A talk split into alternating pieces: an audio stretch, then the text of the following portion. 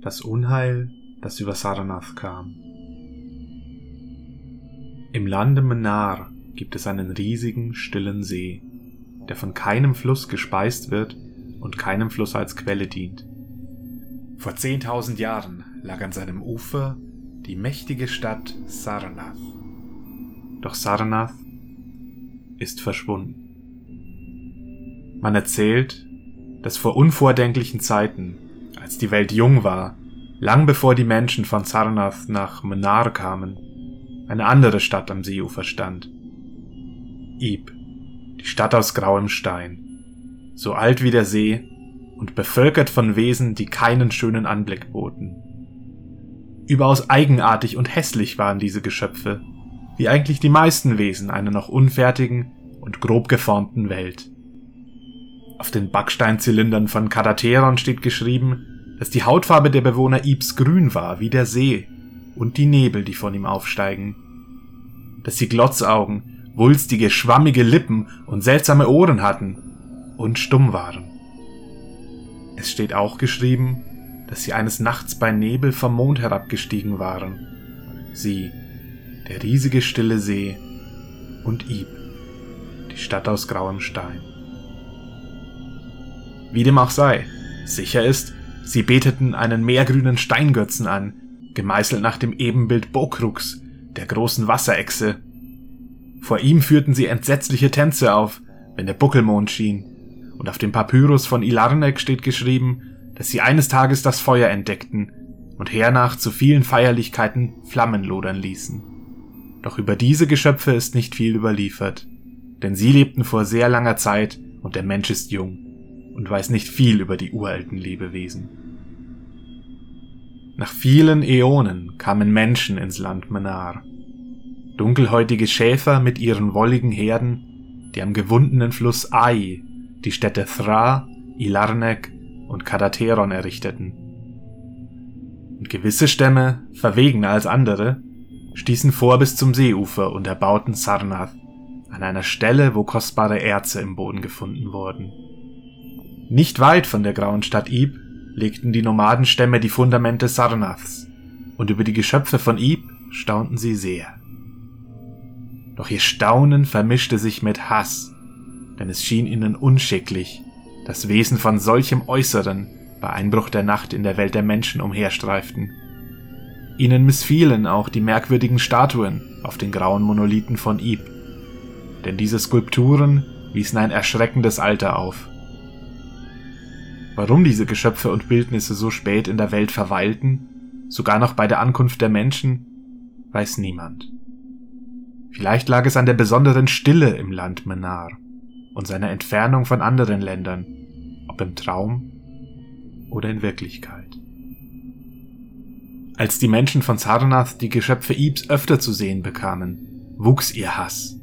Umso mehr als sie erkannten, dass die Wesen schwach waren und weich wie Galert wenn sie mit Steinen, Speeren und Pfeilen in Berührung kamen. So marschierten eines Tages die jungen Krieger, die Steinschleuderer, Speerkämpfer und Bogenschützen gegen Ib, metzelten alle seine Bewohner nieder und stießen ihre seltsamen Leiber mit langen Lanzen in den See, da sie sich scheuten, sie anzufassen.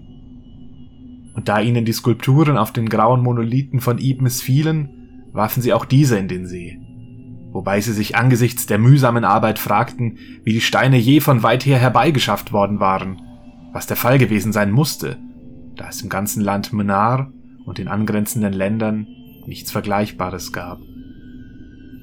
So wurde in der uralten Stadt Ib nichts verschont, außer dem meergrünen Steingötzen, gemeißelt nach dem Ebenbild Bokrux, der Wasserechse.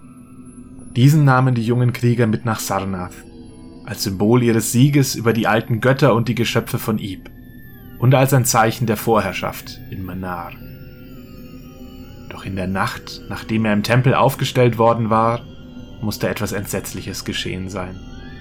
Denn man erblickte unheimliche Lichter über dem See, und morgens entdeckte man, dass das Götzenbild fehlte und der hohe Priester Taranish tot dalag, als wäre er an einer unbeschreiblichen Furcht gestorben und vor seinem Tod hatte Taran-Ish auf dem Chrysolith-Altar mit groben, zittrigen Strichen das Wort Unheil gekritzelt.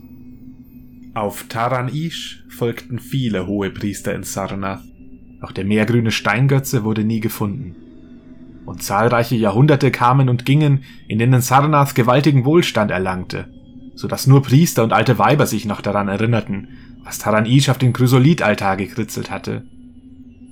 Zwischen Sarnath und der Stadt Ilarnek entstand eine Karawanenstraße, und die kostbaren Erze aus der Erde wurden gegen andere Metalle, seltene Stoffe, Juwelen, Bücher, Werkzeuge für Handwerker und all die Luxusgüter getauscht, die den am gewundenen Fluss Ai und in den Ländern jenseits davon lebenden Menschen wohl bekannt sind.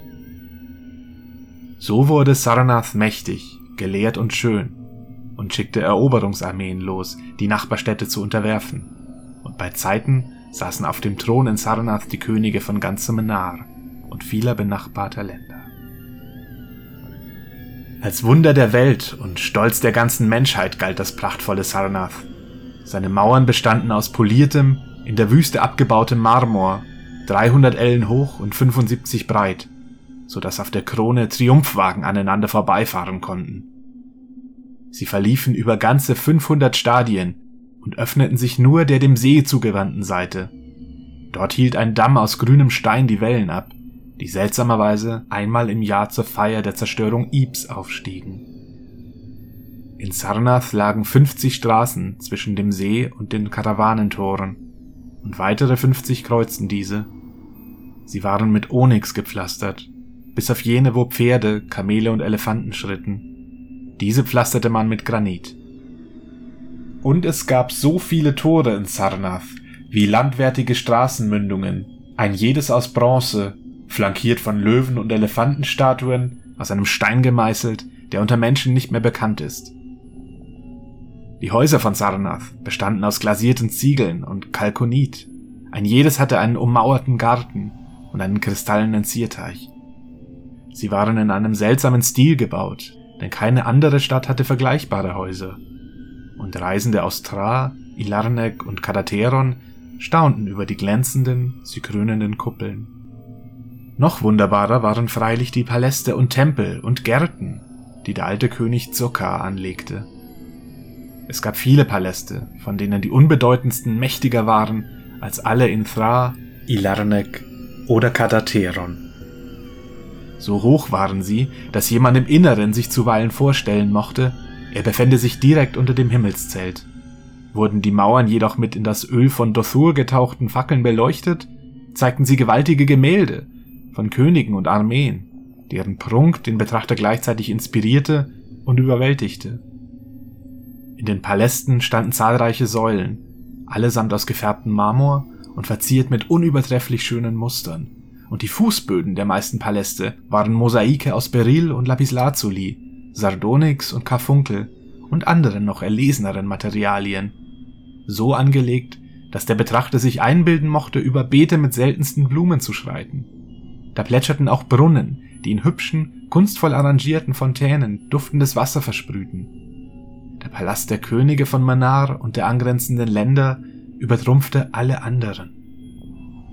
Auf einem Park goldener kauernder Löwen ruhte, viele Stufen über dem schimmernden Boden, der Thron und er war aus einem einzigen Stück Elfenbein gefertigt, auch wenn kein Sterblicher wusste, woher ein so riesiges Stück stammen konnte. In diesem Palast gab es auch viele Galerien und Amphitheater, wo Löwen und Menschen und Elefanten zum Vergnügen der Könige Kämpfe ausfochten. Die Amphitheater wurden manchmal über mächtige Aquädukte mit Wasser aus dem See geflutet, woraufhin man spannende Seegefechte aufführte oder Kämpfe zwischen Schwimmern und gefährlichen Meerestieren zeigte. Himmelstürmen und erstaunlich waren die 17 turmartigen Tempel von Sarnath, erbaut aus einem hellen, vielfarbigen Stein, der nirgendwo sonst bekannt ist. Ganze tausend Ellen ragte der größte von ihnen empor, in dem die Hohepriester in kaum geringerer Pracht hausten als die Könige. Ebenerdig lagen Säle, so groß und herrlich wie die der Paläste, wo Scharen Zokala, Tamasch und Lobon anbeten, die Hauptgottheiten von Sarnath deren Weihrauch umhüllte Schreine den Thronen der Monarchen glichen. Die Bildnisse von Zokalar, Tamasch und Lobon ähnelten keineswegs denen anderer Götter, denn sie waren so lebensecht, dass man schwören konnte, die anmutigen, bärtigen Götter säßen höchstpersönlich auf dem Elfenbeinthron. Über unzählige Stufen aus glänzendem Zirkon erreichte man das Turmzimmer, von dem die Hohepriester bei Tag auf die Stadt, die Ebenen und den See hinausblickten. Und bei Nacht schauten sie zum rätselhaften Mond, den bedeutungsvollen Sternen und Planeten und zu deren Spiegelbildern im See. Hier vollzog man das äußerst geheime und uralte Ritual zur Schmähung Bokruks, der Wasserechse. Und hier stand der Chrysolitaltar, auf den Taranisch das Wort Unheil gekritzelt hatte. Ebenso wundervoll waren die vom alten König Zokkar angelegten Gärten. Sie lagen im Zentrum von Sarnath, bedeckten eine große Fläche und wurden von einer hohen Mauer begrenzt. Und sie wurden überdacht von einer mächtigen Glaskuppel, durch die Sonne, Mond, Sterne und Planeten schienen, wenn es wolkenlos war. Und wo man bei bedecktem Himmel glänzende Abbilder von Sonne, Mond, Sternen und Planeten aufhängte. Im Sommer kühlte man die Gärten mit frischen, duftenden Brisen, die kunstvoll von Fächern erzeugt wurden, und im Winter beheizte man sie mit verborgenen Feuern, so dass dort ewig Frühling herrschte. Dort flossen kleine Bäche über helle Kiesel, trennten Rasenflächen von bunten Blumenbeeten und unzählige Brücken verbanden die Ufer. Zahlreich waren die Wasserfälle in ihren Läufen und zahlreich waren die Teiche mit Seerosen, in denen sie mündeten. Über Flüsse und Teiche glitten weiße Schwäne, derweil das Zwitschern seltener Vögel im Einklang mit dem Plätschern des Wassers ertönte.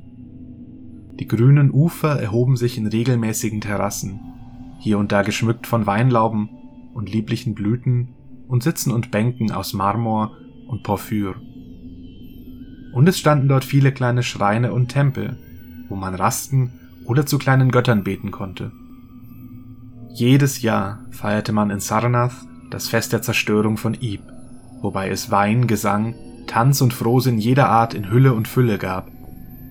Man zollte den Schatten derjenigen großen Respekt, welche die seltsamen, uralten Wesen ausgerottet hatten, und Tänzer und Lautenspieler, gekrönt mit Rosen aus den Gärten von Zuckar, verhöhnten das Andenken jener Geschöpfe und ihrer älteren Götter. Und die Könige schauten hinaus auf den See und verfluchten die Knochen der Toten, die am Grund des Gewässers lagen. Anfangs hatten die Hohepriester Einwände gegen diese Feste, denn unter ihnen kursierten eigentümliche Geschichten, wie das meergrüne Bildnis verschwand und wie Taran Ish vor Angst starb und eine Warnung hinterließ. Und sie sagten, sie erblickten von ihrem hohen Turm manchmal Lichter unter der Oberfläche des Sees. Als jedoch viele Jahre ohne böse Zwischenfälle verstrichen, lachten und fluchten sogar die Priester und schlossen sich den Ausschweifungen der Feiernden an. Hatten sie denn nicht selbst in ihrem hohen Turm das uralte und geheime Ritual zur Schmähung von Bokruk der Wasserechse zelebriert?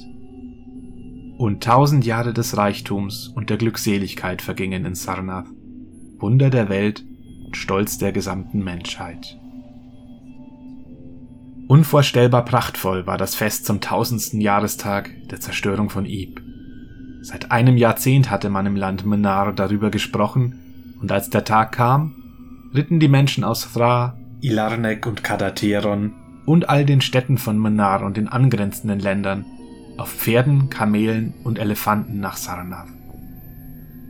Vor den marmornen Mauern schlug man in der besagten Nacht die Pavillons der Fürsten und die Zelte der Reisenden auf, und die ganze Küste hallte wieder von den Liedern der glückseligen Feiergäste.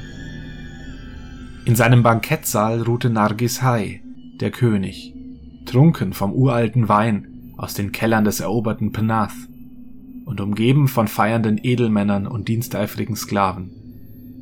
Man verspeiste bei jener Feier zahlreiche seltsame Delikatessen, Pfauen von den Nariel-Inseln im mittleren Ozean, Zicklein von den fernen Bergen Implans, Kamelfersen aus der Wüste Benasik, Nüsse und Gewürze aus den Hainen Südathrians und Perlen aus dem wellenumwogten Metall, aufgelöst in Essig aus Thra. Es gab unzählige Soßen, zubereitet von den raffiniertesten Köchen von ganz Menar und dem Geschmack eines jeden Feiernden entsprechend. Doch die beliebtesten unter all den Gaumenfreuden waren die enormen Fische des Sees, ein jeder von gewaltiger Größe und auf goldenen, mit Rubinen und Diamanten verzierten Platten serviert. Derweil der König und seine Edelmänner im Palast feierten und sich auf das krönende, auf goldenen Platten servierte Gericht freuten, feierten andere anderswo. Im Turm des großen Tempels zechten die Priester, und in Pavillons vor den Mauern hatten die Fürsten der Nachbarländer ihre Lustbarkeiten. Und es war der hohe Priester Gnai Ka, der als erster die Schatten sah, die von dem Buckelmond zum See herabstiegen die abscheulichen grünen Nebel, die vom See zum Mond emporstiegen, um die Türme und Kuppeln des zum Untergang verurteilten Sarnath in düstere Schwaden zu hüllen. Hernach erblickten jene in den Türmen und vor den Mauern seltsame Lichter auf dem Wasser und sahen, dass der graue Fels Akurion, der sonst nah am Ufer hoch aus dem Wasser ragte, fast versunken war. Und Furcht wuchs unbestimmt, aber rasch, so dass die Fürsten von Ilnarek und aus dem fernen Rokol ihre Zelte und Pavillons abbrachen und zusammenpackten und sich auf den Weg zum Fluss Ai machten, obwohl sie selbst kaum wussten, warum sie fortgingen. Dann, kurz vor Mitternacht, wurden alle Bronzetore von Sarnath aufgerissen, und heraus stürmte eine panische Menschenmenge, die die Ebene verdunkelte, so dass all die Besucher, Fürsten und Reisende vor Angst davonliefen denn die Gesichter dieser Menschen waren von einem Wahnsinn entstellt, den unerträgliches Grauen gebar, und über ihre Lippen kamen Worte so entsetzlich, dass kein Zuhörer stehen blieb, um nach Beweisen zu fragen. Männer mit vor Schrecken geweiteten Augen kreischten lauthals von Dingen, die sie im Bankettsaal des Königs erblickt hatten, wo man durch die Fenster nicht länger die Gestalten von Nargis Hai, seinen Edelmännern und Sklaven sah, sondern eine Horde unbeschreiblicher grüner, stummer Kreaturen mit Glotzaugen, wulstigen, schwammigen Lippen und seltsamen Ohren. Kreaturen, die furchtbare Tänze aufführten und in ihren Klauen goldene, mit Rubinen und Edelsteinen verzierte Platten hielten, auf denen wunderliche Flammen loderten. Und die Fürsten und Reisenden, die auf Pferden, Kamelen und Elefanten auf der zum Untergang verurteilten Stadt Sarnath flohen, warfen einen letzten Blick auf den See und die von ihm aufsteigenden Nebelschwaden und sahen, dass der graue Fels Akurion fast versunken war. Im ganzen Land Menar und in den angrenzenden Ländern verbreiteten sich die Geschichten derer, die aus Sarnath geflohen waren, und die Karawanen begannen, die verfluchte Stadt und ihre kostbaren Erze zu meiden. Es dauerte lange, ehe ein Reisender sie besuchte, und selbst dann wagten nur die tapferen und abenteuerlustigen jungen Männer aus dem fernen Falona die Reise abenteuerlustige junge Männer mit blondem Haar und blauen Augen, die mit den Menschen von Menar nicht verwandt sind. Diese Männer besuchten tatsächlich den See, um Sarnath zu sehen. Doch obwohl sie den riesigen stillen See vorfanden und den grauen Fels Akurion, der nahe am Ufer hoch aus dem Wasser ragt, erblickten sie kein Wunder der Welt, keinen Stolz der Menschheit wo sich einst 300 Ellen hohe Mauern und noch höhere Türme erhoben, erstreckte sich nun nur das sumpfige Ufer. Und wo einst 50 Millionen Menschen gelebt hatten, kroch nun nur die abscheuliche grüne Wasserechse. Nicht einmal die Minen der kostbaren Erze waren übrig geblieben. Denn Unheil war über Sarnath gekommen. Allerdings entdeckte man, im Schilf halb vergraben, ein seltsames grünes Götzenbild aus Stein. Ein außerordentlich altes Götzenbild, bedeckt von Algen und gemeißelt nach dem Ebenbild Bokruks, der großen Wasserechse. Jener Götze, aufgestellt im Schrein des Hochtempels von Ilnarök, wurde hernach im ganzen Land Menar unter dem Buckelmond angebetet.